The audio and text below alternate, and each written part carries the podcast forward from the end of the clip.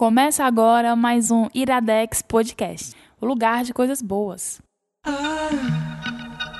love the colorful clothes you wear and the way the sunlight plays upon her hair.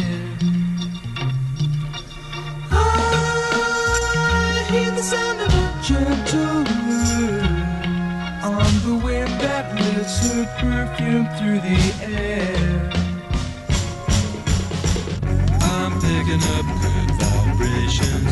She's giving me the excitations. I'm picking up good vibrations. She's giving me the excitations. Está começando mais um Iradex Podcast. JP Martins. Olha o grito aí, mas pelo amor de Deus. Os gritos. Eu sou contra podcasts que começam com grito. Então mas eu começa sempre gritando. grito nos podcasts. Não sei, é porque eu acho que foi algum padrão que em algum momento alguém definiu que podcast brasileiro tem que começar com Não grito. precisa não. E eu só sigo as Eu, eu, regras. eu não sigo. É? É. Mas tu é do contra, mano. Eu sempre digo Sou. isso. Seja. Além de JP, tá aqui hoje também, Ana. Não, não pode falar, tem que ser Luiz. É, agora minha identidade agora é Luiz. É. Luiz Ana quê? Luiz é meu nome e meu nome agora Luiz é de quê? Só Luiz. Luiz, é tipo é Prince. É tipo Cher. Ok. Luiz. ótima, ótima coisa. Artista, É artista, tipo a Zandaia. Exatamente. artista é, anteriormente conhecido como Ana Luiz. É, exato. é tipo, o- antes o- o- esses caras que mudam muito de nome, o pessoal de rap. Ou então Jorge Ben, que é Jorge Ben, Jorge Ben, Jorge, Jorge Snoop Dogg. Snoop Dogg, é. É. E o Wilson Júnior pela primeira É o Wilson Júnior mesmo que é pra dizer? Ah, acho que o Wilson Júnior tá bom. É, porque sempre eu não sei se era sobrenome ou se era Júnior, mas É porque Wilson é José Wilson de Souza Freire Júnior. Então o Wilson Júnior tá de Funciona, bom tamanho, funciona. né? Júnior. Mas o Wilson, que há muitos anos eu digo que ia gravar um Iradex Podcast e nunca gravou. Caramba, Mas tá aqui hoje. Enroladíssimo. desde antes da nova fase do Iradex eu já era pra ter Sim, sido verdade, chamado. verdade, mas tá aqui hoje, né? Foi, foi, um, foi um convite meio assim, e aí, cara, vai fazer o que agora à tarde? Mas tá aqui, Peraí, corrigir. a gente não tem o mais importante é ninguém. que está aqui. A gente não tem mais ninguém, É, vai tu vamos. mesmo, né? Gente, Iradex Podcast e hoje nós vamos falar de algo que nós acabamos de sair do cinema. Por isso, antes de dar aviso e tudo mais, eu tenho que fazer uma pergunta que vai girar em torno disso, certo? ok. Algo muito marcante nesse filme são traumas. Eu quero saber se vocês lembram de infância. Algum trauma que vocês têm. Não precisa ser nada muito profundo, que tenha custado, tipo, anos de terapia pra vocês. Uma coisa trivial. Alguma coisa que aconteceu na infância que gerou um trauma e... A gente não, eu não posso abrir essa caixa aqui. Ai, não. Não posso abrir caixa de traumas. Estão todas vamos- guardadas vamos- no mesmo vamos- lugar. vamos Se eu falar abrir pra um, todas vão A caixa de Pandora, né? Não vai rolar. Não, meu, algo simples, por exemplo. Quando eu era pequeno, eu era gordinho e tal, e eu tinha a bochecha muito grande. E por muitos anos eu tentei emagrecer e uma das coisas que eu mais me preocupava era com as minhas bochechas, que eu não queria que fossem grandes como eram. Porque eu tinha muitos apelidos por causa da minha bochecha, entende? Então, a época que eu emagreci, eu fiquei com o rosto fino e tal. E hoje em dia eu tô voltando a ganhar peso, peso aí eu olho, caralho, meu rosto tá grande. Minha é tão- bochecha. Mas é só que hoje em dia, legal, na minha, é na, na minha vida adulta, minha bochecha nunca foi apontada como algo grande, era só na infância, sabe? Entendi. Mas hoje em dia ainda olho aí de vez em quando eu olho, caralho, meu rosto tá ficando largo, bochecha. Ah, cresce, cara. Tu tem mais de 30 anos, tá se preocupando com besteira dessa? Mas é um trauma que eu estou tentando superar A, a Ana Luísa tá falando que é bonitinha, porque se vocês aí olharem o Instagram dela, o bonitinho dela é as maçãs do rosto, que são cheinhas, aí é claro que é muito bonito. Agora, quando é aqui na linha da- da- do, do maxilar, Sim, né, que você entendo. forma aquela... Papadinha aquela e tal. papadinha do Você ganha uns Kiko. quilos a mais, né? É. Eu falo do que eu conheço, então perdão, vocês estão falando. bochecha é só algo legal, bochecha. Mas ok. Tu, JP, com... Eu acho que eu tenho medo de ficar, tipo. Eu- quando eu estou. eu- às vezes eu tô em cobertura, cobertura de prédio, né? Um prédio. Minha Uhum. amiga minha tem uma. Mora um quarto andar e em cima tem uma coberturazinha. É, eu não posso ver o povo na beirada, né? Tu tem um pouco de fobia? Eu também tenho um Eu pouco. tenho Eu tenho, muito eu tenho disso. fobia disso. Eu não posso ver o povo eu vídeo de costas, eu não consigo ficar olhando. Ah. E tu não chega na beirada Eu também? chego, mas eu tenho mais medo pelos outros porque eu não posso controlar. Ah, Eu chego, Mas eu pelos eu chego outros- meio, meio, eu- Pelos outros, eu, eu, eu tenho algo muito similar contigo. E pra tu chegar, tu tem que se sentir seguro pra chegar Como assim? na beirada? Como tipo, assim? tem que ter uma barra, tem que ter algo que você Tem, sabe que... tem que ter, E você não fica lá de boa, você Às fica, vezes, né? às vezes, se não tiver... Tem eu- eu, eu- musculatura eu, vou, toda. eu vou só por curiosidade, eu quero ver É? ali. Não, Mas eu vou, quando eu faço isso pra ir, é só pra dizer, eu vou pelo desafio. Mas Aham. eu fico assim, ó. Aham. Aí, pronto, já passou o tempo, posso Pois é, eu faço isso. É, mas eu, sou- acho que foi desse. porque uma vez eu subi numa árvore e caí de peito no chão. Ah, caralho, bicho. De peito no chão, não. Sabe aquelas aves que tem o caule meio vertical, ou horizontal, e depois sobe assim? tá Sim, sei. Aí eu caí mesmo nessa parte horizontal do E caule. dói. Dói. Dói. Uma ralada. Ah. Eu, eu tenho uma regra pra esses parapeitos. Ele tem que ser para-peito. Justamente. Se ele não for na altura do peito, Às vezes é eu para não me canela, aproximo. para canela Não é é. Não, não dá. hoje em dia é para umbigo. Qualquer coisa você vira Verdade. e vai lá Eu pra até baixo. chego, mas com um metro de distância que eu faço assim, ó, pra olhar pra baixo, esticando a cabeça meio. É. Sem deixar a cabeça Exatamente. muito à frente, porque vai que Eu, eu desequilibra. não tenho problema com janela, com varanda normal, assim. Ah, e é de boa. É foda. Mas, por exemplo, aqueles cantos que são tetos gigantes, que é tipo espelhado, Uhum. que você vê o fundo. Meu irmão, eu não sei se eu tenho coragem, não, sabe? Tem uns prédios gigantes, tem um prédio, se eu não me engano, é assim em Natal, é lá em- no Canadá, em Toronto, que minha irmã mora lá, vejo- às vezes eu vejo ela em cima, que é tipo mais de 100 metros. Mas eu, É, não, fa- eu não não- faço isso. Não sei, tem sei. Eu perigo. Não faço isso. Não faço isso. É, Eu, eu gosto daquelas que é, tipo, aquelas escadas de vidro, pontes de vidro, que o pessoal atravessa, a ponte dá pra você ver lá Não, embaixo. eu gosto de ver de longe. Não, e- Macho, escada que tem é, espaço entre os degraus, aquela tipo de shopping geralmente tem, né? Sim, é meio, Eu é meio, meio- é, é meio assim, eu, também tenho Sabe onde é que eu tenho trauma disso? Porque eu sou desastrado também. eu, Eu me tenho, bato. eu tenho trauma disso do brinquedo assassino. Porque ele bota um Puxado gancho pelo- e puxa a perna do cara, o cara Nossa cai e quebra o Senhora, pescoço. caralho. Eu fiquei traumatizado, porque eu sempre achei que o Tem um brin- filme de terror, inclusive tu falou isso de trauma, tem um filme de terror que o cara tá subindo uma coisa e o, a- o negócio só enfia uma faca e corta o tendão do pé, exatamente por esse espaço. Então, escadas vazadas são, são paia. Pode ter uma pessoa lá embaixo com uma faca pra... Ou um gancho. Não lembrou Ou um aquela gancho. cena de Lugar Silencioso? Sim, Sim, pisa, sim, na mesma coisa. Aque- aquilo, ó, sim, sim, aquilo sim, Deus me livre. sim. Sério. E tu, Wilson, lembra de algum Cara, trauma, talvez um af- quase afogamento na praia do futuro. Eu, medo? eu era bem pequeno e eu escutei alguém dizendo assim: não vai por esse caminho, não, porque esse caminho tem buraco, né? Que eram aquelas valas de. Não sei, não sei se vocês conhecem, mas na praia às vezes forma tipo um, um- Você tá numa coisa que é raso e de repente tem um buraco mais fundo, assim, que se forma pelo movimento das ondas. E eu caí num negócio desse e, tipo, parece que ele puxa você pra baixo. Eu quase me afoguei. Eu já, já fiz aí? isso depois de velho. É, Só que foi. Só que eu vou no mar ainda, porque eu sou doido. Eu vou até o mais fundo eu possível. também porque vou. Eu sou, É. sou desses. Eu tenho, eu tenho uma relação de, de amor e ódio, assim, com o. Eu só, tenho- eu, só, eu só não morri com um amigo que me puxou. inclusive. Com o quê? Meu amigo me puxou. Um tio meu me salvou. Caralho. Foi um tio meu que, que me tirou. Eu quase me afoguei. Mas eu, eu- eu tenho esse certo receio, assim. E ao mesmo tempo eu tenho uma paixão, assim, uma paixão não, né? Um desejo muito grande de velejar. Ah, o ser humano é meio desequilibrado mesmo, né? Massa. Gente nem a gente, né, mano? E tu? Não, a Ana não vai tirar nada da Não caixa. falar Vamos respeitar, vamos respeitar. Mas, pessoal, é, os recados rápidos de sempre, só pra dizer que é, Sete Reinos voltou. Saiu já aí um episódio. E Sim. antes de começar a oitava e última temporada de Game of Thrones, vai sair mais um episódio. Já está marcado nas nossas agendas, né? Está. O dia da gravação, que agora eu esqueci. Mas Dia está 31. marcado. Tá marcado, a Tá tá marcado. Vai ter 31. Não é o dia de 30, lançamento. na 30. realidade. É, aí é o dia da gravação. O lançamento é um pouco depois. Mas, além disso, também nessa semana saiu um Pitacos aqui no Iradex Podcast que eu tinha prometido no podcast passado sobre The Umbrella Academy. Ah, Tá rolando aos 30. Essa semana, depois do dia do lançamento desse Iradex Podcast, tem aos 30. Teve Nicolas no Teve começo da Nicolas. semana. Teve HQ sem roteiro. Também teve Mercúrio Retrógrado, que tá muito atrasado. Não saiu na- nem na segunda quinzena Eu diria de. que está retrógrado. Hã? Por causa do Mercúrio Retrógrado. O Mercúrio Retrógrado não saiu por causa do Mercúrio Retrógrado. Tem Ele conteúdo para todas as pessoas. Tem. O Iradex Podcast nessa semana só de podcast, de publicação e atualização de feed, pelas Tudinho. minhas contas são oito. Tudinho. Sete ou oito, um negócio desse. Tá então, vendo aí? Apoiem. Não falta. Apoiem o Apoie pra Iradex. continuar realizando Não tudo é isso. isso? Você pode nos ajudar em padrim.com.br barra iradex. É isso, vá lá, dê sua contribuição. Tudo que você puder nos ajudar é bem-vindo. Além de ajudar através disso, você pode ajudar na velha corrente da força. Passa pros amigos, passa pros Quando alguém crush, perguntar passa pra assim família, no, passa pro no tio. Twitter, me diga o podcast, pra falar Iradex. Fale, é, aponte todos. Nós Pessoal temos. que fica cobrando aí sete reinos, fica cobrando, cobrando, mas aí, tá, É, tá, tá pois é. compartilhando, O que você está fazendo tá pra receber? É, exato, exato. Faça a sua parte. Além de tudo isso, você usa algum agregador, alguma coisa, puder qualificar positivamente no que você usar, também ajuda. Tudo isso, tá? Então, tamo, também tem tudo no Spotify, tem em todos os cantos. E se por acaso você tentou baixar algum podcast do Iradex e não conseguiu, fale conosco.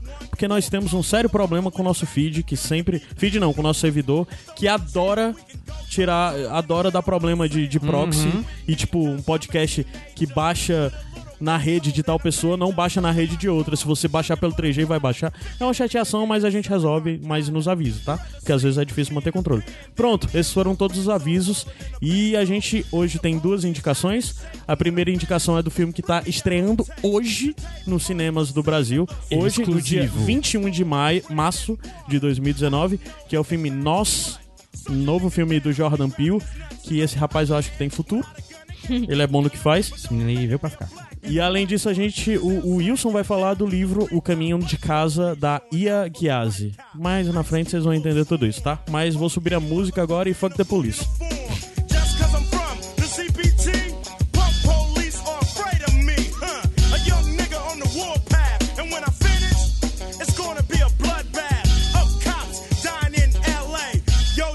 Cause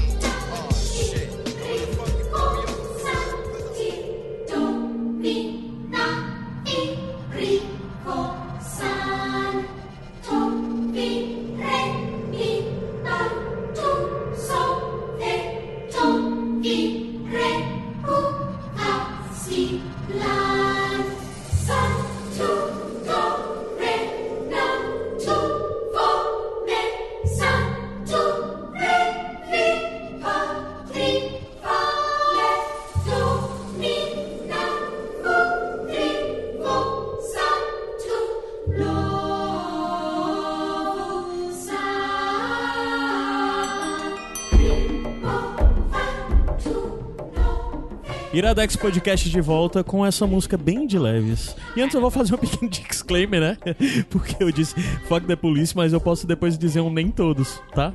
É que nem quando você diz, ah, homem não presta. Gente, é a ideia do conceito do papel masculino Tá de bom, homem. Caio, tá? não se complica mais é, não. Já se complicou demais. O Caio veio igual- aquele quadrinho que vê o cara de paraquedas quando alguém diz: O homem não presta. O Caio veio.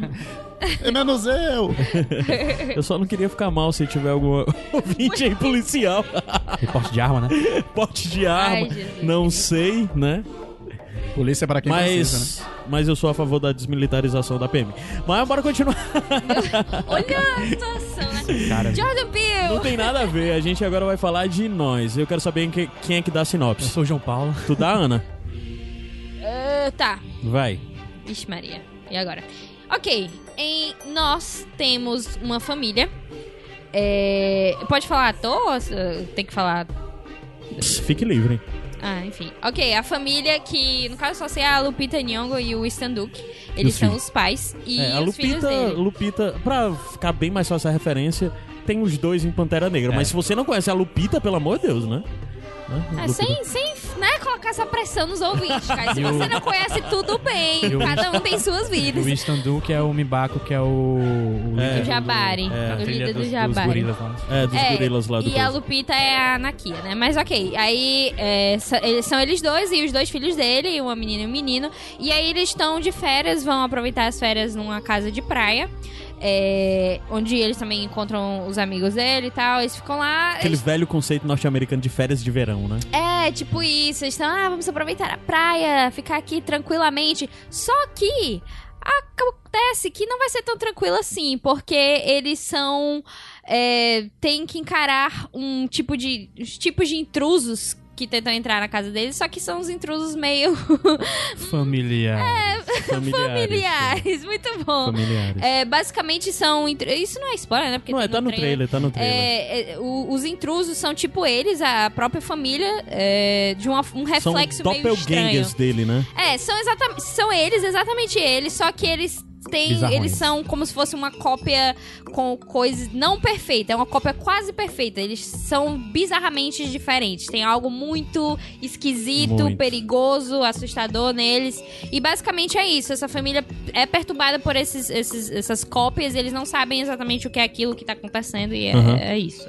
É. Enfim. O filme é, é até meio complicado, porque a gente tem que entregar o mínimo possível da trama do filme, porque as descobertas em torno desse filme são muito interessantes. E falar descobertas é interessante porque é um filme que apresenta possibilidades mil de descobertas até pra gente que já viu, sabe? Sim. Porque desde que a gente saiu do filme, que tem o quê? Tem Mas tem umas três horas que a gente fala sobre esse filme É. e várias coisas novas estão surgindo, várias ideias novas estão surgindo. Ele é um filme que necessariamente vai te vai te provocar muito, ele vai te trazer essa sensação de calma, eu gostei ou não gostei. Talvez você saia dizendo gostei, mas o que é que eu assimilei? O que é que isso significa? O que é que Tem tal muito espaço pra não só Muito. discussão, mas pra novas descobertas Sim. mesmo, que você, em, em uma segunda. eh, E pra vista, leituras né? individuais, além Sim. disso, Sim, de sim, descobertas no sentido de algo. é, de algo factual, de dizer é isso, não. É a sua dedução, é a- o que você imaginou. Exatamente. Então ele é um filme muito legal, muito. Eu acho que o grande ponto dele, o grande sucesso dele é disso de ser muito provocativo. E aí já dá pra comparar com o que foi a grande. A, a, o, a estreia e. Trampolim. É, a Peele. estreia do Jordan Peele com um filme que lhe deu o Oscar de melhor diretor, né? Melhor roteiro. Ah, melhor roteiro, verdade. É, melhor roteiro que é o Run, né? O, Não, Get Out. o. Get Out, é, que é Corra em português, verdade. é o Get Out, que é o filme de 2017, né? Que conta a história de um cara que vai pro interior conhecer a, a família da namorada, né? Ele é negro e vai conhecer a família da namorada, uma família branca. Isso é o básico da premissa do filme.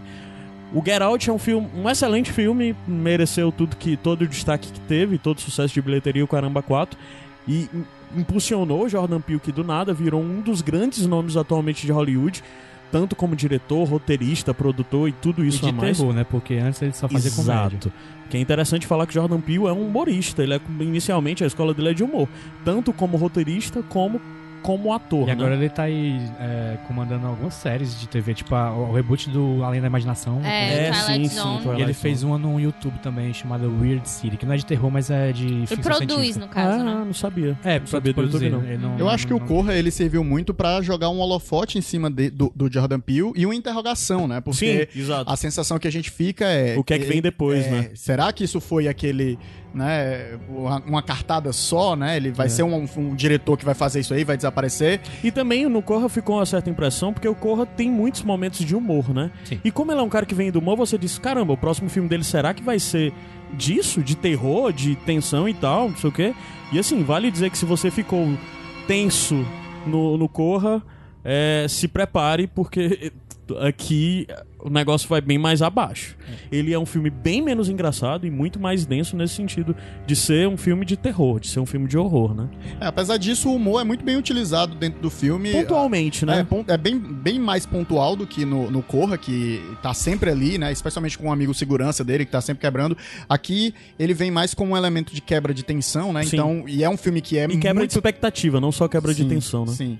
E, mas isso é uma boa característica porque a gente vê que o Jordan Peele ele traz essa coisa dele de ser um humorista e utilizar bem o time de humor dentro de um gênero que não é humor. Uhum. Porque é muito fácil quando você tá usando humor num filme desse de gênero, né? De, de terror, de suspense, cair pra galhofa, né? Virar uma, uma coisa galhofada. Não acontece É isso algo aqui. que eu não. É algo que eu percebo em Corra que eu não gosto tanto em alguns momentos. Porque eu ainda acho que é, o Corra, ele, ele. O humor, ele tem uma participação um pouquinho maior. Ele. ele é uma coisa que acaba sendo levado mais em certos gente momentos pra comédia. Por mais que ele tenha essa vibe de suspense. Eu vejo como suspense mais, né? comédia, né? No Globo de Ouro e tal. É, pois é. Já nesse, já em nós, pra- pra eu acho que tem a, a comédia, ela é, como você disse, ela, ela, ela é pontualmente colocada e não não afeta de nenhuma forma o suspense do filme, né? Eu acho que isso é é uma melhoria em relação ao anterior, na minha opinião, né? Por sinal, é um filme que a gente tava falando, né? O Jordan Peele tá aí, vendo Corra com essa expectativa em cima dele. E eu acho que todos nós, que pelo menos acho que todo mundo aqui gostou do Corra, foi pra esse filme com expectativa. E eu acho que ele valeu essa expectativa aí, né? Sim, Sim. eu, Sim, eu sim, acho sim. que é, é, é merecido. Mas eu acho que desde o trailer eu senti que esse filme ia ser mais pesado do que o Corra. Uhum. Que É. ele ia explorar algo, é, de certa forma. Ele, a premissa em si já é fantástico, então eu posso dizer que ele já apareceu desde o trailer num filme fantástico, né? Sim. E, e ele tem instrumentos disso, né? Não vale a pena dizer até onde ele é de fato fantástico ou não.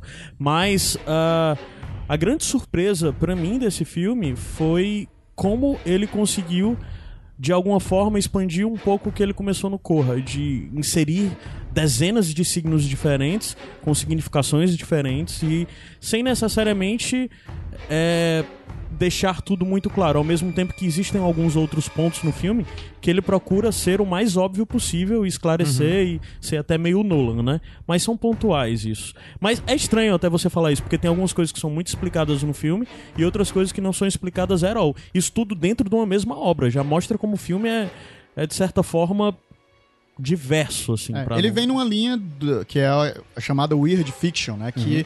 Acho que quem funda isso é o HP Lovecraft, né? Com os terror dele cosmogônico, né? chamado de Cthulhu.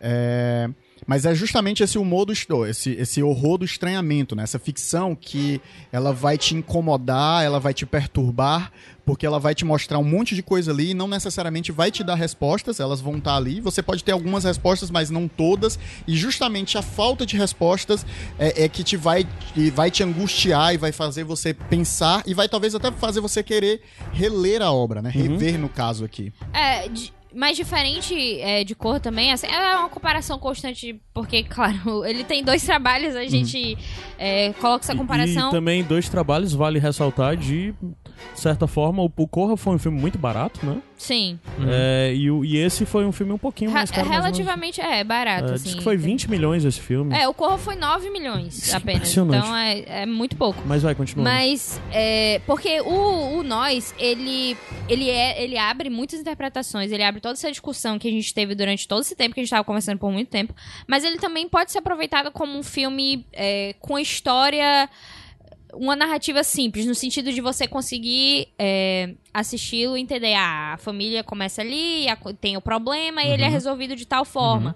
E você consegue assistir é, e interpretar dessa forma, entendeu? Então ele não, não é um filme que necessariamente é, faria com que o público, bem entre aspas, assim, o público normal, é, geral, assim, o que vai no cinema, sei lá, só pra se divertir, ele não vai se distanciar disso. Se ele quiser procurar um filme de terror só, ele vai ganhar isso. Ele vai ganhar um filme de, de terror suspense que, que cumpre isso e, e ainda tem o bônus de toda essa interpretação que a gente, que a gente pode ter do filme, entendeu? Então eu, eu, eu gosto muito disso, porque, como eu tava falando é, antes, eu não gosto tanto de um filme que só é interpretação e, e não tem É necessariamente uma interessante, história, né? né? Porque a gente tava conversando sobre o filme depois e tava todo mundo com mil teorias e mil significados e a Ana dizendo, gente, eu não tenho saco pra isso, eu não gosto disso. Mas mesmo assim é interessante ver como agradou quem é muito Sim, preocupado em sim. debater demais e falar gêneros e tal, como, por exemplo, tava, o PH e o Wilson tava bem nisso na conversa, É. que a gente se viu no final, na saída da cabine, e tu tava mais na coisa de, ah, o filme é interessante, pô. É, eu gostei muito do filme. Assim, a única coisa que eu não gostei que não vale falar é não. Não afeta, entendeu? Uhum. Assim, eu posso entender o filme como uma narrativa daquela forma e deu muito certo. Eu fiquei muito tensa. A tensão do filme é construída de uma forma. É um, é um filme muito, boa. experiência, né? De, de Sim. como ele te faz sentir e tal. Então, eu acho que se você for procurando algo de. é, um filme de terror mesmo, você vai encontrar isso. Aham. E é um filme de terror de muita qualidade, Uhum. entendeu? Então não é aquela coisa, ah, tipo, a morte te dá parabéns. Não é esse tipo de coisa que, que é só gente já morrendo de diversão, Uhum. assim. Não é isso, entendeu? É uma coisa, um terror de qualidade. Essa ficção estranha, né, que eu tô falando, Weird Fiction, ela tem exemplos como, por exemplo, o, exemplos como, por exemplo, né, como foi o Aniquilação, né, que, por exemplo, faz isso. O- acontece isso na Aniquilação, que é de você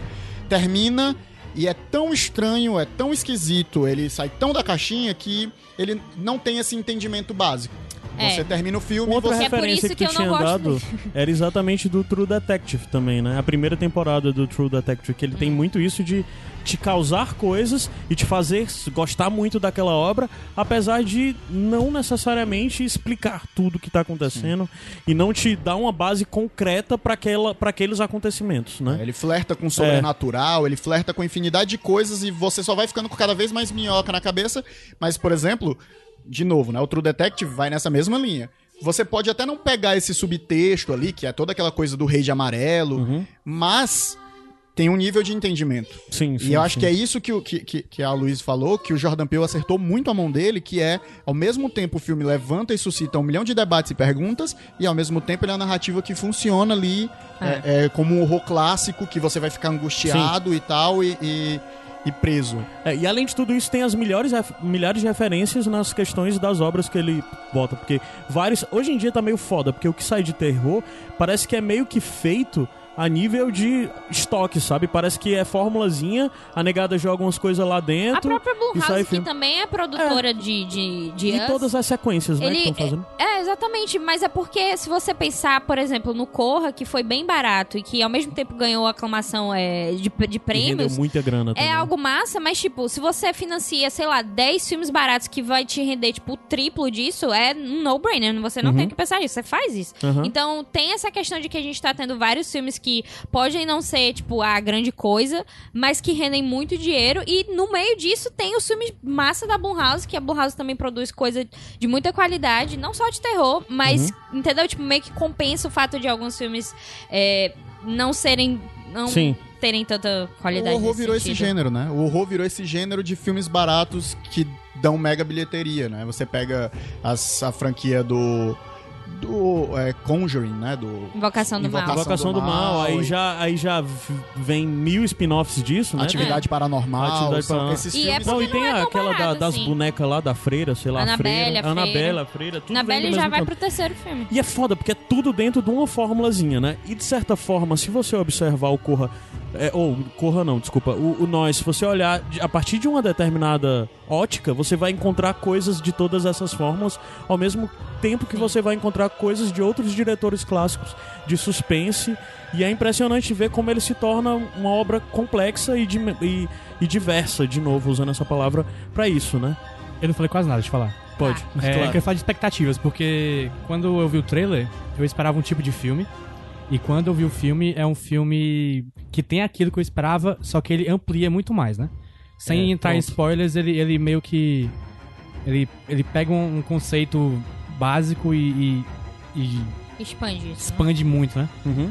E de pra- uma forma, expande, mas não quebra. Sabe aquele negócio de você estica? Estica muito. É, exatamente. Ele estica, mas ele não quebra. Exatamente. Ele consegue esticar muito sem quebrar. Que é um negócio que eu achei muito legal, porque ele, ele, ele acabou virando um tipo de história que eu, que eu curto muito.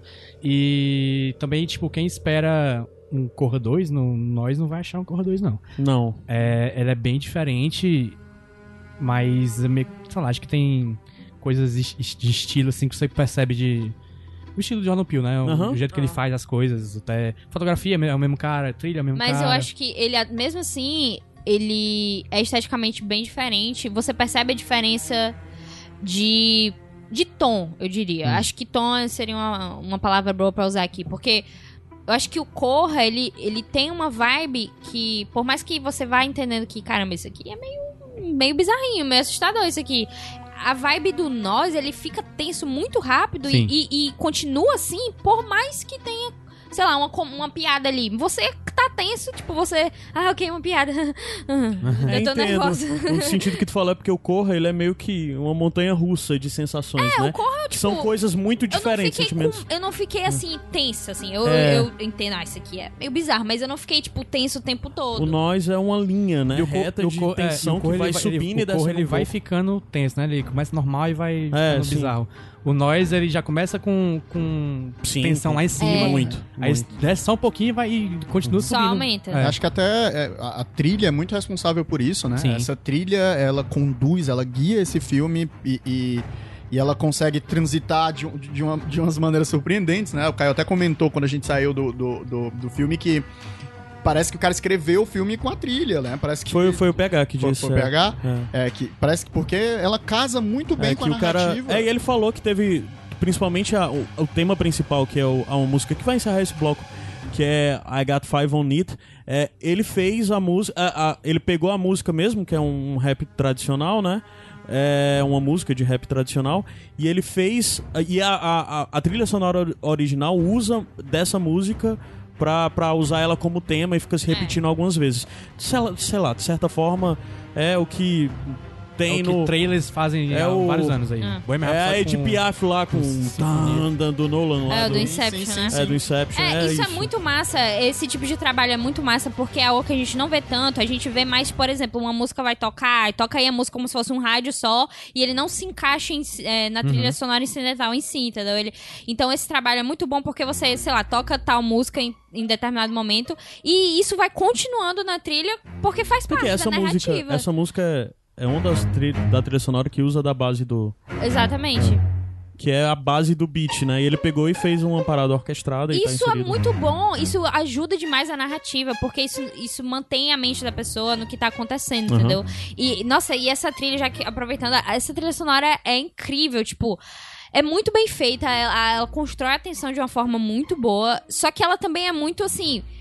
Ela é muito melódica também, tipo, não é só, tipo, tensão, tensão, tensão, ela tem ritmo, ela, ela ajuda demais cada momento do filme. E É. quando isso acontece, é ótimo. A gente vê que esse Sim. responsável pela trilha tem um ouvido magnífico, né? Porque ele pega um beat de, um, de uma música de rap e ele transforma Que provavelmente talvez seja sample, sample de uma outra música, né? Que eu não sei É. qual isso... Exato. Ele pega esse sample e ele transforma esse sample numa base de, Num uma, de, tema de um, de um tema fudido de É. tu errou, cara. É um negócio que, tipo assim... é- isso é um músico, né? É o Uhum. cara que consegue ouvir a música de, de uma outra E isso forma. parece muito ser trabalho de quem diga que- de quem já entrega o roteiro pro compositor desde muito Sim, cedo. Porque sim, sim. compositores geralmente eles, são- eles só fazem trabalho quando o filme já tá concluído, tipo, muito perto de lançar. Mas trabalhos assim é geralmente de gente que já tá com o roteiro há um tempo. E além. Aliás, dá pra te perguntar isso mesmo, tu que é a pessoa mais interessada em trilha sonora e que mais entende que. Entende, de verdade. tu não conhecia nada desse cara, né, Ana? A gente saiu exatamente tu conversando e dizendo quem era. Não, de- é, o JP. Eu, eu fui olhar o que, que ele fez, ele fez Corra e esse. Foi, ele, Ele fez, tipo, E música ajudou e fez, no ajudou no Detroit. Detroit, não era o É. compositor principal. Então ele basicamente tá nessa. O, o Jordan de estar sendo tudo isso, e de estar produzindo várias coisas diferentes, ele tá criando um, um crewzinho aí, porque o Sim. diretor de fotografia também É o não tem também. muito trabalho. Não, E tem, é o tem. Eles têm mais em curtas e TV, mas É. filme é pouco. Mas é, ele tá levando essas pessoas, essa equipe de filme pra Aham. filme, né? O que é legal. E deixa eu falar uma coisa que a gente não falou. Ah, desculpa, o nome do cara é Michael Abels, né? Do, o compositor. compositor. É atuações. Sim. Ah, não, não desculpa, antes das atuações, bem rápido, só pra voltar ao que Tá. ele tinha falado. Além disso, tem algumas músicas que são encaixadas dentro do filme, né? E, e é muito interessante Uhum. que as músicas comunicam muito pras coisas que estão acontecendo. Tem muito reflexo em diálogos de cenas anteriores. Uhum. E que de fato faz você pensar que ele escreveu o roteiro pensando nessas músicas. Tipo, ah, a letra tá, eu quero botar essa música no filme, ah, o roteiro é isso, eu vou incluir isso. É muito, sabe? Como começou o Fuck da Police, é algo que em algum momento você vai ver dentro do filme. Não vou dizer onde. Aprendi, aprendi Capitão Marvel. Pô, mas eu gosto das músicas porque na Capitão, Máscara, é na Capitão Marvel é só música que eu gosto. Aí eu fui pego por isso. Mas Mas, além disso tudo, é, ele é sensacional na edição de som, cara. Edição e mixagem, obviamente, mas pelos momentos que tem uma quebra, porque tem hora que tá uma trilha sonora fudida, tensa pro caralho e tal, e do nada corta e entra uma música do soundtrack, né? Que Uhum. não é música original. E a música, você não sente o estranhamento. É uma É. música nada a ver. E você não sente Exatamente por isso que é importante fazer esse trabalho, porque, tipo, quando tem essa quebra de só uma música jogada, você Uhum. sente demais, meu Deus, interrompeu a trilha sonora pra colocar uma música, e aí depois volta pra dicionário, e É. isso é muito pai quando isso acontece. E pois é, e é, é, é algo que nesse filme não. não, não é, É, tudo bem encaixou, natural, tudo encaixou, natural. tudo É, encaixou. e é o que impressiona justamente de ser um diretor inexperiente com um, com um, cara que tá responsável pela Supostamente inexperiente, Não, né? assim, você avaliar. Eu digo né? inexperiente no sentido Sim, de arcabouço de É, tudo que já tá- fez, né? ele de, dirigiu, de obra É pronta. o segundo né? filme dele que ele tá dirigindo, que esse cara tá sonorizando o segundo filme dele e o cara entrega uma trilha dessa forma, não é uma coisa que você espera de alguém que... é, isso é algo que, que você espera de um grande, né, de um grande nome aí de Hollywood. Uhum. Então esse, isso é um negócio muito legal, essa, essa equipe que tá sendo formada ao redor de Jordan Peele, né, nos trabalhos dele, é realmente impressionante. JP, Atuações, gente. Falar de Vai. Lupita. dei um mundo pra essa mulher, macho. Puta que pariu. Como é? Indicada Dei um mundo Oscar, pra essa mulher, macho. Indicada ao Oscar 2020. Pois é, a galera reclamou aí da, da, da música do Hereditário que não foi indicada. Ah, Por causa Ah, do terror. que merecia, isso, né? Isso aí, isso aí tem que. mas a Lupita vai ganhar a aí. indicação. Tomara. Vai porque o Jordan Peele vai ganhar. Se o É. filme dele vai ganhar indicação, ela tem que ser indicada. Quero destacar ela e a filha. Sim. Porque aquela menina, tanto ela morrendo de medo e ela querendo matar outra pessoa. É, é porque é interessante que a família, todos os quatro vão ter dois eles- papéis, interpretam- né? Cada um É. interpreta dois papéis, né? E, e- é- é- elas duas, principalmente, eu acho Cara, bem. bem... os- elas se destacam destaque. facilmente, Real. né? Além disso, tem também A, Elisa- dentro... a do- Elizabeth Moss, né? É, Elizabeth Elizabeth Moss, que tá que é da, pre- multipremiada faz por parte da causa... outra família. É, né? É, fa- ela é família de amiga e tal. É o casal E de amigos, mas ela também tá É. muito bem. Tá muito bem, tá muito bem. Muito pontual, muito pouco dela que a gente Sim, vê no sim, filme, sim. mas é, é a protagonista em Handmaid's Tale. Mas a gente vê muito pouco dela no filme, mas o que vê... Ela, foda, é, ela é uma das melhores atrizes da atualidade, né? Eu Então, acho que tipo, a gente. É, não só. A, a atuação da Lupita realmente é, é algo é, excepcional. É, Ela até ofusca, né? Os outros. nossa, é Sim, a primeira vez que a gente tem realmente o- uma parte que, que a atuação dela ela realmente se mostra, e é bem no início do filme, assim. Eu, eu sei que eu fiquei chocada. Eu fiquei, eu fiquei primeiramente chocada, com É, vontade de chorar de medo. Não era nem tipo assim, meu Deus, eu tava com vontade de chorar de medo e eu não consegui me mexer. Então, assim, É. isso tudo, uma reação por causa dela. Ela estava provocando, ela, ela ela exclusivamente sozinha. estava me provocando aquilo, entendeu? Uhum. Olha só pra isso, mano. O nível de atuação de alguém. Não, sério. Isso é absurdamente incrível. E o filme, ele, ele é ajudado por todos, todos os elementos dele são harmoniosos entre si. Então, porque a gente tem, como a gente falou, né, trilha já e trabalho de fotografia, a questão que a gente estava comentando que, dos reflexos, né? Uhum. já que tem essa questão de você de ser uma duplicada, de você estar se olhando, então o filme tem muito isso de reflexo na janela, é, algo de vidro, tem sempre algum reflexo, um trabalho de reflexo Uhum. que é muito bem feito. é, e, e também, tipo, a própria estrutura da narrativa ajuda demais, porque tem um- uma mudança assim de. Eu não sei como colocar, acho que eu não vou falar muito sobre. Mas enfim, tem uma mudança de narrativa que pode, se não Tem for uma de uma forma bem feita, pode incomodar, pode não fazer muito sentido. Mas Uhum. aqui funciona muito bem e só vai ampliando, só vai deixando a coisa mais lá em cima. É, então, é completo. Vai, vai ter indicações completas aí no Oscar 2020. É, roteiro original, Espero que não seja um direção. filme esquecido também, Não né? vai ser. É, porque eu acho que. Mas ele, é, de certa forma, a gente para pra lembrar dos filmes que foram indicados ano passado. Teve, tiveram vários ano, é, que foram logo após a cerimônia. Então, acho que, de certa forma, isso foi um pouco superado dentro, né? Porque antigamente, filme pra ir pro Oscar tinha que ser lançado no período próximo só, né? É porque tá muito forte o nome do Jordan Peele, sabe? Porque Tá, a gente tá, tem um tá. exemplo, por, a gente tem um exemplo de Fragmentado, né? Que também o lançamento de Fragmentado e do, o do vidro foi mais foi em janeiro, né? Mas Fragmentado foi em fevereiro pra março do, de 2016, eu acho. Uhum. E só que Fragmentado perdeu a força. É, assim, ele foi perdendo a força e o nome do Shyamalan não, não tava, nunca esteve muito em conta em termos de premiação, entendeu? Uhum. E o Jordan Peele desde o Corra ele já tá ele é tipo uma presença confirmada, entendeu? É tipo o Chazelle. É, eu acho que a própria Lupita tem força no nome Tem, dela tem, pra até porque ela já ganhou o já Oscar, é, né? Já é ganhadora do Ganhou Oscar. o Oscar no primeiro longa-metragem dela. Então, E num papel marcante, Absurdo. sei lá, um, um papel absurdamente marcante dos últimos 20, 30 anos de cinema, sem dúvidas, né? incrível. E essa Que é no- atuação dela é uma atuação que, que não é só uma, né? Como a gente tá falando aqui. É uma narrativa que trata de duplos, né? De Aham. cópias de si. Então, e ela tem duas personagens dentro da narrativa. E quando elas estão interagindo, você não consegue ver que é a Trabalho de mesma coreografia pessoa. é, também, né, é, gente? A gente tem um trabalho de coreografia também, de, de- do próprio da fisicalidade que muda de cada, porque é o mesmo ator, só que a- a- o É, físico da com pessoa é diferente, o jeito que diferentes. é, o jeito que a pessoa se mexe, o jeito É, que a pessoa. É, Isso- mais esse cedo a gente trabalho, tava falando nossa. sobre o, o- Isso foi falado no ar? ou Foi quê, antes? o quê? Tu falou do ator que tu tava achando meninozinho. Tu tava achando que eram dois Eu achei atores que era diferentes. outro, porque que era eles parecem diferente. fisicamente diferentes, né? É, exatamente. Então, o- o- o- é, é incrível. Tipo, a coreografia também, nossa. Enfim. É isso, gente. Eu acho que conseguimos falar muito, muito, sobre né, o filme. Falamos E demais. sem contar. Eu, eu queria deixar uma observação Ah. do Winston Duke. Gente, Boy. Gente, obser- observem o tamanho do Winston Duke. Sério, o Winston Duke, ele é enorme, ele é gigante. Reparem numa cena que ele está numa cama. Não, É não, isso. Não precisa falar Não, repare, vamos- você vai reparar. Você vai reparar. Nossa, esse homem é muito grande. Não, não tem como não reparar, né? Esse homem Reparem, é muito você grande, não vai conseguir não reparar. É engraçado isso. Veja no. IMAX. É engraçado, inclusive, isso de gangue. Ou de gangue, ou de grande. Porque quando você bota ele, o doppelganger dele, o outro cara parece ser muito maior que ele, mano. Isso é o muito cara legal, parece isso é ser muito gigante, legal. macho. É. Eu- Bizarro. uma coisa que eu gosto também é como a família funciona, né? Tu tava falando sobre como as coisas do filme trabalham de maneira extremamente harmoniosa.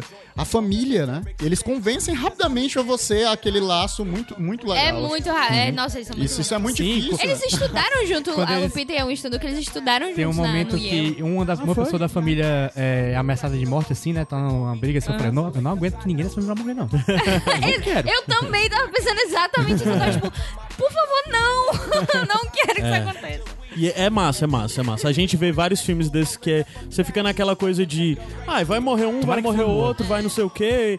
Mas você, outros filmes você fica com a sensação de segurança, nesse você não tem ideia do que é. É. E você não se sente seguro de forma nenhuma, ninguém tá seguro. Quer falar que esse próprio tema do duplo, né, da cópia, é um tema super recorrente no cinema, né? Imagina, você. Eu, eu tenho medo dessa sensação de, tipo, ter que enfrentar a mim mesma. Porque eu sei. Livre. Eu sei o que eu consigo fazer. Então imagina eu ter que lutar com mim mesmo, sabe? É No absurdo. Mundo dos games, isso é muito comum, né? Aquela, o momento de enfrentar a si mesmo. Na ficção, a coisa, o duplo é, é um elemento. E eu digo isso porque, assim, por mais que seja um elemento extremamente utilizado, tanto na literatura quanto no cinema, ainda assim ele vem aqui e, e de maneira nenhuma isso é algo que atrapalha, né? Na realidade, isso é algo que é usado, que engrandece demais a narrativa. Sim, assistam Superman 3. Gente, é isso. Falamos bastante, a gente vai subir a música e volta já já pra segunda indicação. Por favor, vão pro cinema. Vão pro cinema logo nas primeiras semanas, esse filme É merece. pra dar bilheteria e ficar mais tempo. Assistam Merece, mais merece. de uma vez. É nóis. É, esse filme precisa ser visto mais de uma vez. Eu tenho que ver ele mais de uma vez, por sinal.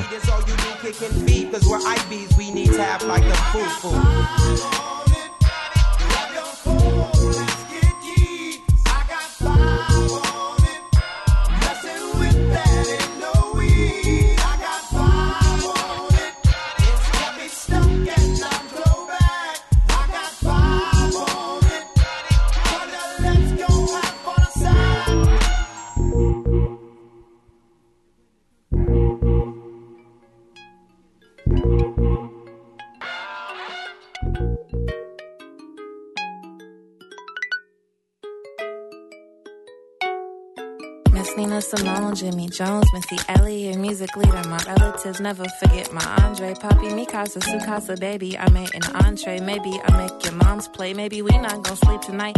In the night, you and I laugh about how you Gemini already fried the chicken, but left over. Iradex Podcast de volta e vamos pra segunda De indicação.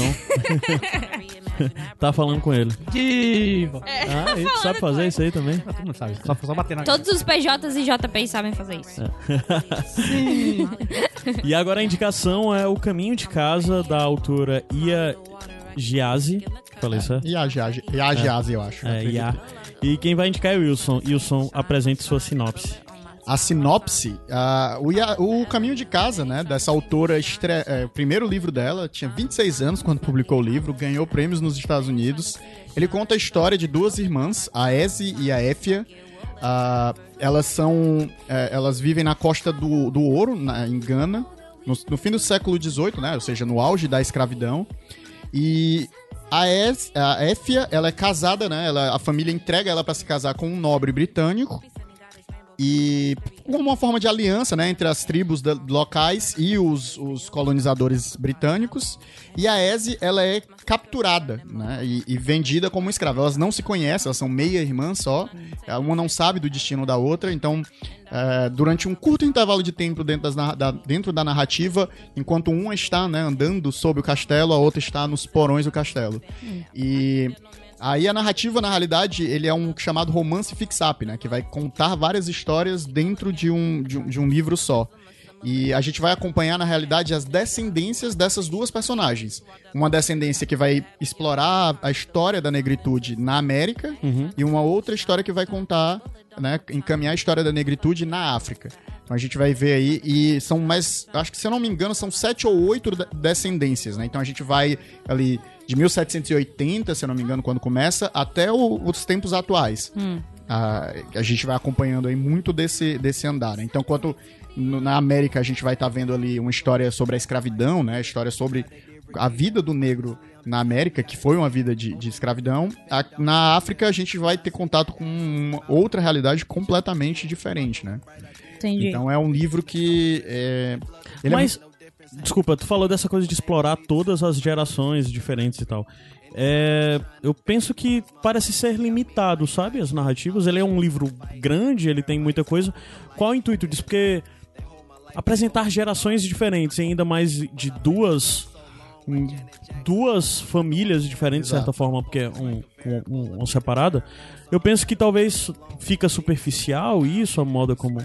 Pois é, não, porque é como se fossem contos, né? E, Ah, tá. e- então cada uma dessas narrativas, ela de certa forma vai ser um recorte. Ela- é, algumas vão explorar longos períodos da vida de um desses personagens, outras já vão se ater ali a um pequeno momento, né? A gente vai ter história, por exemplo, ah, a gente vai ter a história de um de um de um, um- de um homem que tá com medo de ser é, capturado e vendido como escravo, que já a família já fugiu. Você vai ter a outra história, por exemplo, de um cara que não cometeu crime nenhum, o que o crime que ele cometeu foi olhar pra uma mulher branca e vai preso. ah, e aí é, você vê a vida inteira dele trabalhando nas minas de carvão, né? Então, É, O. é, eu não sei se tu explicou isso, mas é, elas vêm do, elas vêm da mesma origem, então, no caso. Então seria a situação de. é, ambas são de um mesmo canto, só que. É com- mostrar o que acontece com, no caso, as gerações de cada uma, sendo que elas estão em realidade diferente, colocadas em realidade diferente. e- Com exato. parte, com uma geração passando pela diáspora, né? E outra não, né? É interessante porque é completamente diferente, completamente diferente a questão de analisar o, é, as vivências de um negro na África e um negro nos Estados Unidos. Isso é muito apontado, até a gente falou isso no Iradex podcast passado, quando indicamos Atlanta, que tem um personagem que é nigeriano, o Darius, né? dentro de Atlanta. E várias vezes o Darius olha para aquela situação e para aquela realidade e ele diz: vocês são estranhos. Ele não consegue se identificar e se ver como um igual dos outros negros americanos e tal. É. A, a- a realidade é que a escravidão ela vai montar uma identidade cultural pro negro, né? Aham. A- a- toda a identidade cultural do negro na América, ela gira em torno da escravidão. Porque a escravidão ela se encerra, mas as repercussões, as ramificações sociopolíticas dela não se encerram ali.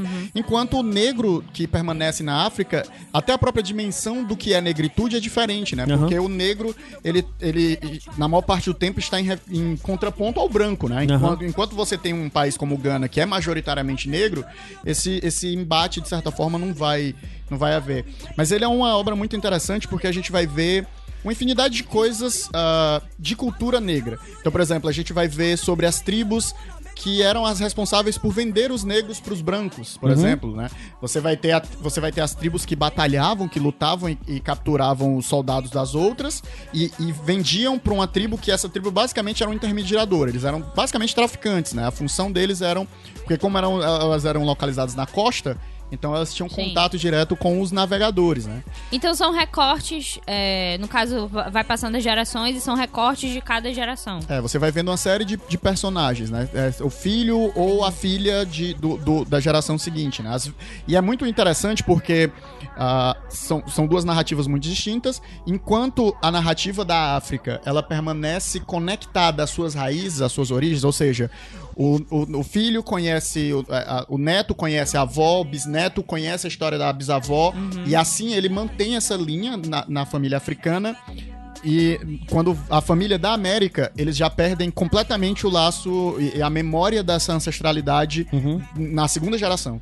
Então já tem uma Caralho, muito ruptura. rápido, é, né? Eu pensei- Rapidamente. Eu lembrei de algo que é bem aleatório aqui, mas que eu tá, a gente tava vendo Queer Eye é, lá em casa, né? E tem um episódio em que uma jovem negra, né, ela não tem muita noção de quem ela é. Ela perdeu justamente essa, essa questão da identidade dela. E ela vai num daqueles lugares onde você tem os, os, é, arquivos da, da- sua genealogia, né? E quando ela, tipo, te- entra em contato com isso, ela vai descobrindo, tipo, quem foi seu tataravô. Ele, ah, ele fez isso aqui, ele casou com essa mulher. E essa mulher, quando ele morreu, cuidou dos filhos dela tudo sozinha. Tipo, ela meio que, ela teve contato com pessoas que ela não conheceu e nem sabia sobre. E que, no caso, ajudou, tipo, de certa forma, a ela ter um entendimento da identidade dela, entendeu? De como o passado pode ser importante e é importante pra você entender quem você é. Então, imagina, tipo, é, você não ter noção de- do seu passado e nem da sua cultura, necessariamente você está inserido em um canto é, em que você passou por escravidão e que tem todo a sua cultura necessariamente seria isso, né? E você não tem contato com as suas raízes, deve ser algo E também teve o, o apagamento no processo, nesse processo de diáspora, né? A coisa dos negros é, escravizados e tal, houve um processo, de certa forma, intencional de apagamento de identidade, né? Onde de- eles deixaram de ser da nação tal, do país tal, para serem apenas negros Escravos. escravizados da África, né? No episódio de Atlanta, que ele, o, o Earn fala exatamente isso. O, o cara pergunta assim pra ele: E você de onde é? De, de Con- Congo? De Gana? Ele, cara, eu não sei. Os, os brancos apagaram meu, minha memória histórica aqui É. de propósito. É interessante, desculpa, bem rápido. É que eu vi que a.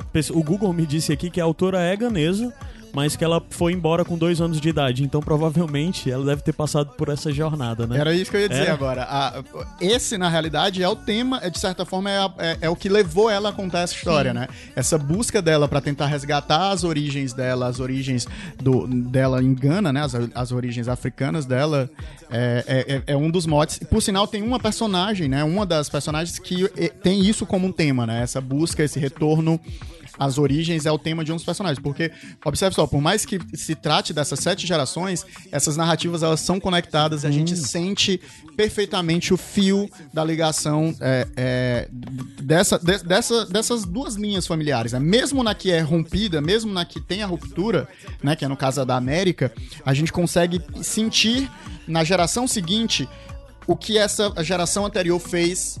Pra- é, é, impactando nela, né? Então, Nossa. isso é magistral, porque como tu até tá questionando, né? De, de que, ah, isso, essa narrativa é um recorte, fica muito. E, é- e é impressionante como ela consegue, mesmo fazendo esse recorte, esse recorte grande, é, ela consegue a- fazer a É gente. quase que uma a colcha de linha. retalho, né? Exatamente Exato. nisso. E a gente consegue perceber essa linha. E e- esse livro ele me impactou muito justamente por isso, né? Porque eu sou um mestiço, né? Eu sou ne- eu me considero negro, obviamente, mas eu sou minha mãe é branca, meu pai é negro. Eu sou o que o brasileiro gosta de chamar de pardo. Aí eu não vou entrar numa discussão racial sobre Ou sobre então, ou então parda sim, né? Mas a, de forma coloquial seria moreno, né? moreno. É, é, essa coisa genérica que se criou no nosso país. E eu fui parar pra refletir e ele me fez pensar sobre isso, né? Sobre de onde é que vem a minha negritude. Eu não sei de onde é que vem, porque a gente sabe de onde é que vem a nossa branquitude. A nossa branquitude vem de Portugal. Talvez da Holanda, né? Alguma, a gente aqui do Ceará A tem. no Nordeste, É algo mas que o pessoal- geralmente a gente tem o- os arquivos necessariamente é, de, exato. De filhos de onde. a gente tem essa lá, memória. né, Agora mais eu no não faço- Sul, mas no, no Sudeste tem muito isso. E se eu parar pra pensar, né? A história são sete gerações, né? Se eu voltar sete gerações, alguém era escravo na minha família. Uhum. Eu tenho um bisavô, ta- talvez nem tantas gerações. E eu não sei, eu não faço ideia de onde foi que essas pessoas vieram, de onde elas foram tiradas, qual, qual região da África elas vieram, se elas eram príncipes na África ou, ou escravos já na África, se, quem eram essas pessoas? E isso é um negócio que, tipo, pra mim foi assustador, assim, foi um, foi um impacto muito forte. Eu acho que essa reflexão que a obra me trouxe é, é, foi algo que eu não tinha experimentado com literatura ainda. É perturbador você pensar isso. Inclusive, não é nem, sei lá, vai de forma geral, porque principalmente nós nordestinos e a Ana do Norte. Não, é... eu sou nordestina. Ah, tu é nordestino, tu nasceu. É verdade, mas foi. é confuso, Mas né? é, é, confuso. Não tente entender. Mas a gente, inclusive, indo além da questão de negro e tudo mais, algo que pra gente é muito difícil entender é que a gente tem muito sangue nativo, né? Sangue de sangue latino, do que latino é essa coisa toda, mas das nações das nações é, indígenas, Indígenas, das sim. nações originárias. E aqui no Nordeste isso ainda é mais forte do que em outras regiões, claramente, absurdamente. E também é um pouco mais é, difícil você pensar que na verdade isso são tribos que foram desmontadas e tal. E a África é uma parada muito mais complexa porque são nações, são tribos dentro de nações é, e foi tudo tornado homogêneo e generalizado e simplesmente apagado, né? É, e é muito bizarro. triste porque, na verdade, é, independente dessa questão de cor ou não, é, é uma bagagem cultural, né? É toda uma massa cultural que a gente tem, que a gente poderia ter, que poderia ser parte da nossa formação e da nossa identidade. Porque faz parte da nossa formação e da nossa identidade europeia, né? Exato, né? A gente tem, a gente consegue ver claramente de onde é que são as nossas referências da Europa. Obviamente, não foi tudo diluído, né? A cultura negra ela não morre quando vem pro Brasil, mas é como eu falei, a cultura do negro na América, ela é uma cultura que é ressignificada pela escravidão. E essa ressignificação, ela ganha outro sentido, ela ganha outros valores, né? Então, eu fico pensando assim, poxa, quantas histórias, quantas ah, línguas, quantas coisas ah, ah, são parte da- do nosso DNA, mas não são não mais sabe. parte da nossa cultura. E né? tem, e tem certas situações também que às vezes a pessoa nem, nem sabe, assim, de nada, assim. Porque, por exemplo, o meu caso, eu- o meu pai biológico, ele é negro. Só que a minha, a minha mãe é branca e eu sou branca também. Eu me considero, eu acho que eu sou, né? Enfim, eu sou branca. E aí, só que essa parte do meu pai biológico, eu não, nunca vou saber, na verdade, porque ele eu nunca nem conheci meu pai biológico, então. Assim, eu não tenho não tenho não sei se ele veio de algum canto, se ele já veio da África, tipo, em qual geração, se ele já era daqui, se qual mistura que teve, entendeu? Eu não tenho noção nenhuma dessa parte da minha família. Então, tipo, eu não sei, não sei, não sei o que faz eu nesse sentido, entendeu? De cultural e tal. Então, só o que ficou pra mim foi a bagagem da, da família europeia. Só o que ficou pra mim foi a, a parte portuguesa da situação. Que no caso minha família é totalmente portuguesa. Então, só ficou isso pra É, mim. E se você olhar em certo nível, o Brasil é um país realmente muito mis- miscigenado, né? Você, Uhum. a gente pode estar aqui nessa mesa, talvez o Caio, que é branco, tenha mais DNA negro do que eu. E a gente já teve exemplos disso, que, se eu não me engano, fizeram um Uhum. É, teste minha mãe no, é negra, né? fizeram um teste no neguinho da Beija-Flor e, o- e- e ele tinha 70% de genes europeus. Né? Tipo, e é um homem negro, assim. Então, é- é- acontece isso. Então, por mais que, de certa forma, a negritude não esteja na pele de todos os brasileiros, m- na grande maioria deles vai estar no sangue, né?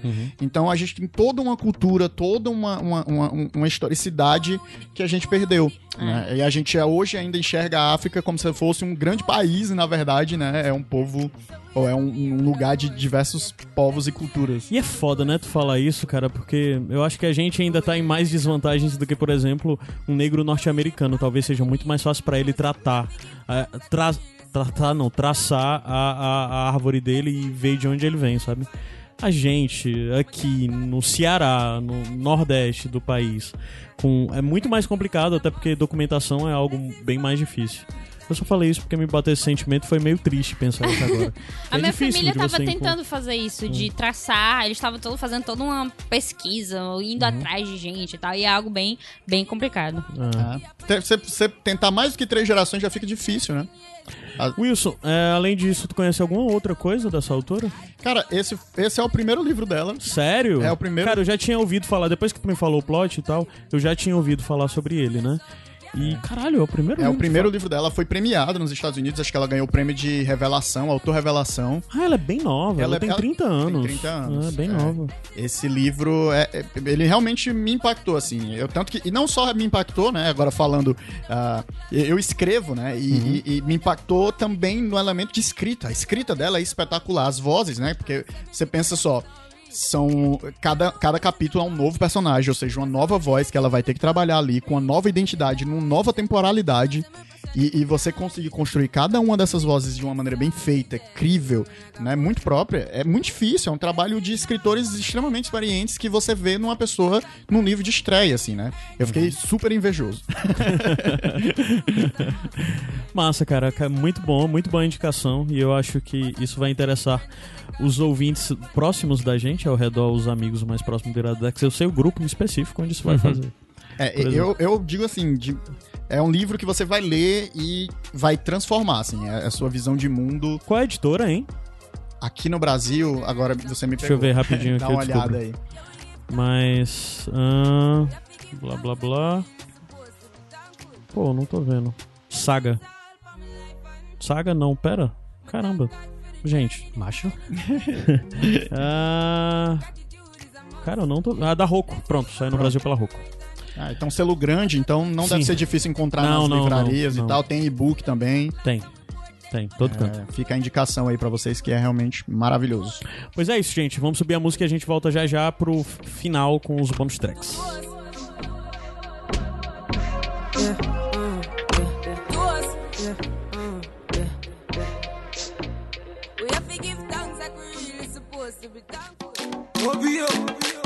To ain't nothing.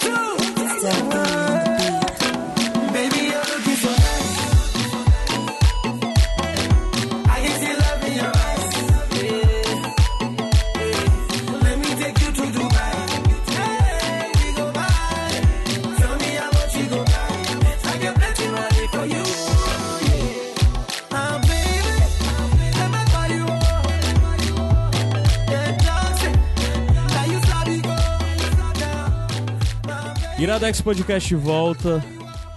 Vamos para os bônus tracks que hoje eu não tenho e a Ana já disse que como eu falei antes que não tenho, eu não posso inventar um agora. Depois, Não pode. Se você falou que não tem, você não pode inventar depois um começa depois. tu, diz o teu primeiro. Ah, por que, que eu começo? Vai, JP, tu primeiro. É. Menino, o JP passou a gravação inteira desenhando. Foi. Nessas horas eu lembro que tu é desenheiro. Pode não? Arroba Pode. Jumbo Paulo. Pode ser. Proibido. Arroba João Paulo. É, Veja os desenhos, JP desenha direitinho. mais uma vez, eu venho aqui pela terceira vez falar Queer Eye, voltou. a terceira temporada. É, porque toda Já indicou primeira nas duas, temporada na eu indiquei, primeira. na segunda eu fui bonus track, terceira bonus track de novo. Queer Eye voltou, está melhor que a segunda temporada. Sério? E pra mim tá, eu não gostei muito da segunda, mas a terceira tá... tá A primeira é a melhor, então, É. ainda. A terceira tá nível primeira. Aham. Massa. É, ouça o podcast que tem o Queer Eye lá, o- vai estar no, no post. é, quero indicar E rapidamente. é legal que a primeira temporada era só homens, a segunda teve. Teve mistura. E a terceira também. Essa tem, tá mais misturada ainda, pelo É. que eu vi, não é isso? Sim, sim, sim. Tem um de legal. dupla. Sim, tem um que é de dupla, tem um. Massa. Eles organizam um. um São quantos eles episódios? agitam da um cara pro casamento. Dez? É, né? oito. Oito, né? Eles agitam um cara pro casamento dele, eles fazem. Enfim, várias coisas. É, queria falar rapidamente do podcast Indo e Voltando. Ah, que Podcast cara. do o Ceará que deu certo, página Porra, tu- essa tava anotada nos meus. Olha aí, aí. Você tem a chance agora de falar, porque já que tu não pode inventar, eu inventei, pode ser. Indo e voltando é o podcast do- dos meninos do Ceará que deu certo. Sim. Dudu, Ah. Camila Liara. É, e cara, é sensacional. É um podcast que fala sobre. É muito regional, é muito regionalista. Mas assim, minimamente, se você há muito tempo consome podcast, botando na pilha aí Iradex, você ouve Rapadura, podcast cearense, você vai entender É, que é, se você escuta podcast há muito tempo, provavelmente você escuta podcast cearense, né? Uhum. Porque, felizmente, nós somos um polo disso. Cara, escute o Indo e Voltando. Se você escuta o, o Chá, o, o, Sim, o- Chá o Chá com com Rapadura, que é outro podcast sensacional, é, escute o Indo e Voltando. Pra mim, os dois ícones de podcast cearense na coisa de ser cearense de fato e que funciona pra todo mundo é o Chá e o Indo e Voltando, que só tem duas, duas edições lançadas. Sim. Vai sair agora a terceira. E, cara, é muito divertido, é muito engraçado. É muito, escutem, muito bom, escutem, muito escutem de verdade. Várias, vários memes já saíram dessa- desses dois episódios. Sim, sim. E eu quero e falar por favor, inclusive eu quero dar um jeito de. A, a Camila já gravou com a gente. Sim. A Camila, a, a afinada Coelce Natália no Natália. Twitter. Que gravou com a gente Sem o Irada-. Gravou o Sem Fim de Forró, que foi sensacional, foi muito bom. E a gente tem que voltar a Até gravar eu com a ouvi, Camila. sim. Não gosto nem de forró, eu ouvi sim. E é muito bom, cara, É aquele massa. episódio. A gente tem que voltar a gravar com a Camila, chamar ela, chamar também o Eduardo, qualquer coisa. Sim, sim. Que é o pessoal que é daqui, né? A Liara mora em São Paulo. Isso. Mas muito bom, conheçam indo e voltando, de Liara verdade. que fez pessoal. comigo. É, Foi? Massa, cara. É, então- Ela me parece, eu só conheço ela de Twitter, mas ela me parece uma pessoa sensacional. E ainda gosta de uns indie assim que tu não gosta? Ela é indie demais. anti-indie? Indie demais. inclusive. é, eu quero falar de um filme que eu vi esses dias no Netflix, Dumpling. É um filme. Ah, a Livinha já indicou um dia desse também, mas Jennifer foi no Aos Aniston. 30. Foi? Foi. Não, não sei, não lembro. Pode falar. Foi, uma, foi com a Jennifer Aniston, que ela. Ela não é a principal, a principal é a. a, a, a, Danielle McDonald. Essa aí, não sei. talvez essa. seja. Que é sobre uma menina gordinha que vai. Se, se- que entra no concurso de Miss, já que a, pra meio que desafiar a mãe dela, porque a mãe dela é. é, é a organizadora do concurso de Miss da cidade Hum. dela. E ela quer homenagear também a tia dela, que era uma menina gordinha que não entrou no concurso de Miss quando era, quando era jovem, por diversas questões. E é muito massa e. e, sei lá, é bom demais. É original Netflix? É, é, tipo, lá fora não saiu ah, tá, mas aqui tá antes, distribuído, né? Aí sa- já, já saiu no Netflix é lá fora antes até do que Netflix. aqui. Ah, Entrou esse, esse ano e no Net- no Netflix americano entrou antes. É, foi. massa. E é bem bom, eu, tipo, achei, gostei muito, muito É mesmo. comédia? É comédia. Comédia, né? Comédia com, aquela, com aquele draminha assim, mas não é tanto draminha. Massa. Se você viu aquele tal de Serra Burgess as a Loser, é tipo Hum. Melhor. parecido, só que é bem tipo, melhor. É tipo bom. É tipo parecido, só que bom. É exatamente. diferente do Serra Burgess, é bom. Exatamente. Perfeita- perfeitamente colocado. Vai, Wilson. Ah, eu vou indicar o quadrinho Adágio. Ah, Não sei se já foi falado no HQ Sem Roteiro, mas é do Felipe é, Gagno e com, os a- com a arte da Sara Prado. É um quadrinho que fala sobre ah, você streamar os sonhos. É, como, é um futuro, né? Um futuro, a- acho que até distante, assim, carros voadores e etc. E as pessoas podem ah, streamar seus sonhos, né? Transmitir, os seus Transmitir pra sonhos para que as pessoas possam ah assistir. streamar de streaming. Eu tinha- De alguma forma eu tinha entendido de tornar extremo. Ah, não, você, você transmite seus sonhos. E na realidade, o, é, essa, o Adágio, né, é a plataforma, né? Como se fosse o YouTube onde você faz isso. Hum. E aí tem os, os youtubers de streamar seus próprios sonhos, né? As Caralho, pessoas criam. é, é, e, e lá você, de certa forma. As pessoas treinam pra poder ter- terem sonhos lúcidos, né? Que é onde você Ah. toma controle do sonho. Pô, se isso virar filme, eu vejo, ó. Então é, é, pe- é uma pegada meio que. é, Os, os, grandes, as grandes, os grandes sucessos fazem sonho seriado, né? A pessoa começa a sonhar Caralho, e, e diz que vai continuar no Isso próximo é e tal. Então, a, a arte é muito bonita. a- a- o trabalho, ele faz uma. Um jogo, né? Tem, dois, tem duas artes muito distintas. Uma quando as pessoas estão acordadas e etc. E outra arte ah, que é mais como uma aquarela, assim, mais cheio de riscos quando, quando estão no mundo dos sonhos. É, a gente tem aí duas personagens, né? Que são as protagonistas, que é a Kaia e a Penélope. A Kaia é uma menina que... A Penélope, ela faz ah, moldes, né? Tipo, pro... Ela faz mod. Ela, tipo, cria um cenário de dinossauros pra, pra poder você usar no, no, num sonho. É, as pessoas podem fazer Isso é isso. promissor, tipo, pra essa série, essa Love, Death and Robots. Podia fazer um troço desse, tipo, com isso. É um, é um plot que dava muito certo Sim, nesse sim. Dava um episódio de estilo, Black né? Mirror também. É, também, É, mas... então, é, e aí a Kaia, ela quer fazer sucesso, né? Ela quer ter um, um- um- quer que as pessoas assistam o sonho dela. Ela meio que compete com a Penélope, porque, porque a Penélope já tem uma pequena audiênciazinha, não é nada muito expressivo, e ela meio que não tá muito interessada. E aí isso cria um atrito entre as duas amigas. É um quadrinho rápido, né? Um one shot. Ah, eu acredito que talvez o Felipe deva fazer outros trabalhos utilizando o universo, porque é um universo bem estabelecido, assim você vê que ele criou um- uma base muito sólida para outras narrativas serem pensadas ali. Ah, eu gostei bastante, fica aí a sugestão Adágio. Show. Ana, Eu. sua. Agora você pode falar. Agora eu posso falar. Eu vou indicar um filme original da Netflix, que é o Operação Fronteira, em inglês Triple Frontier. Que eu só quero chamar ele de Tríplice Fronteira, né? Porque ele é o nome, é Tríplice Fronteira, mas ok. É, assim, já adianto que no geral que eu vi, no, no geral bem rapidinho que eu vi, as pessoas não gostaram muito dele. Mas, como eu vou falar aqui, é, eu gosto dele por uma coisa bem específica. Na verdade, duas, né? Sendo bem sincera. O elenco, o, elen- o elenco é uma delas, porque o elenco, ele tem Ben Affleck, Oscar Isaac, Pedro Pascal, Charlie Hanna, beijo concílio, e Garrett Hedlund. Ou seja, tirando o Ben Affleck, que eu também não ligo pra ele, todos esses, os outros, os quatro, são, tipo, homens que eu Colírios. Primeiro, acho bonito. e é que eles são muito bons, né? Assim, alguns não muito. Mas o Oscar Isaac, que- que é o principal, né? Ele é o fio principal da, da história. Ele é muito bom, muito bom em ação. Algo que a gente não tinha visto tanto ele é, participar. A história do filme é bem simples. Tipo, eles são é, todos fizeram parte do exército. Eu não sei necessariamente se foi o exército ou, ou fuzileiros, eu não, eu não lembro agora. Mas é tipo, serviram para os Estados Unidos. E só que agora eles voltaram e meio que foram aquela história, né? O, país meio que não liga pra eles, eles estão sobrevivendo muito precariamente, tendo que é, fazer coisas não muito bacanas pra poder sobreviver, porque meio que o governo não é, não, não dá esse apoio pra eles necessariamente, né? depois que eles voltaram da, da guerra. Esse aí é pro Caio se sentir culpado pelo fuck the police do começo.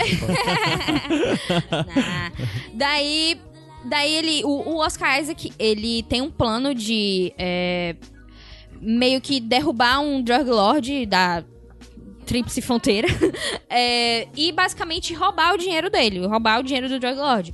Então, necessariamente, a missão não seria só por causa de, ah, vamos prender esse cara aqui, mas seria roubar o dinheiro porque o governo não tá mantendo a gente. Então, a gente rouba o dinheiro deles pra ficar de boas na vida, não é nem pra, sei lá, ser ruim, é porque a gente vai roubar aqui pra se manter de boas, Então entendeu? é tipo na vida. Velozes Furiosos. Não sei, essa referência aí foi longe. Mas, mas então, e é, e é inclusive a discussão do filme é basicamente essa. Ah, eles- é, será que essa sua moral aí de ah, a gente só quer o dinheiro pra sobreviver vai dar muito certo? E, e eu gostei do filme porque eu achei, ele é muito bem filmado. Ele é muito. Esse diretor, eu não lembro de outros filmes dele, mas eu lembro que o, o, o anterior foi aquele. Um ano mais violento, é? Um ano violento. Que também é com Oscar Isaac, é, que, que é de gangster, uma coisa assim. Mas a ação dele é muito boa, ele filma a ação muito bem. Então, é isso que eu gosto, entendeu? Porque tem muita é, operação, operação tática, situação de ele ter que. Tá, tá ligado quando um grupo tem que entrar, tipo, numa casa e cada um vai pra um lado e meio que um cobre o outro. Tem muito assim, e a dinâmica dos atores são, é muito boa. Eles realmente a dinâmica deles funcionam muito bem. É, a história em si é, é justamente a crítica do que tá rolando, que a história não é não é muito boa, assim, ela, ela tem uns furos, umas coisinhas assim meio bizarras, mas se você gosta de açãozinha, de boazinha, ainda mais com um elenco desses que eu acho que é um elenco bom. se você gosta desse tipo de coisa, eu acho que é de boas pra ver, sei lá, na Netflix, que você pode colocar aí num, num momento de folga seu e aproveitar que é tranquilo. E, gente, dê esse papel aí pro Oscar Isaac do Metal Gear Solid que acho que vai ser bom. E ele tá concorrendo esse papel? Ele tá bem. O diretor já jogou que ele quer ele e o Oscar Isaac disse que quer fazer. Então eu acho Caralho, que. que louco. Eu acho que vai rolar. Massa, massa. Aí, O Oscar- Isaac tá na minha mente desde que ele ficou dançando em Ex Mach- Ex Ex Machina. Machina. O Oscar Isaac é, é maravilhoso. Pessoa que acorda de ressaca e vai bater num saco de, de, de areia. Max Magno. É, Eu sempre tive vontade de Instante- ficar bêbado e um dia tentar fazer aquilo pra ver se é bom. de Oscar fato. Isaac, Instante Iradex. Hã? É. Opa! Ex Finado instante, né? Final de Instante. Vamos lá, gente. Ó, você já foi responsável por muita coisa na estante, então se você quiser Já ressuscitar... fui Pode ser. passado. Vamos subir a música, pessoal, e se despedir. Muito obrigado vocês que ouviram. Semana que vem a gente volta e eu fui Caio Anderson. Eu fui Jonathan P. Martins. Eu fui Jonathan P. JP, gente. Eu fui Ana Luísa, então. E eu fui o Wilson Júnior. Tchau, pessoal. Obrigado. nóis. Até mais. Just let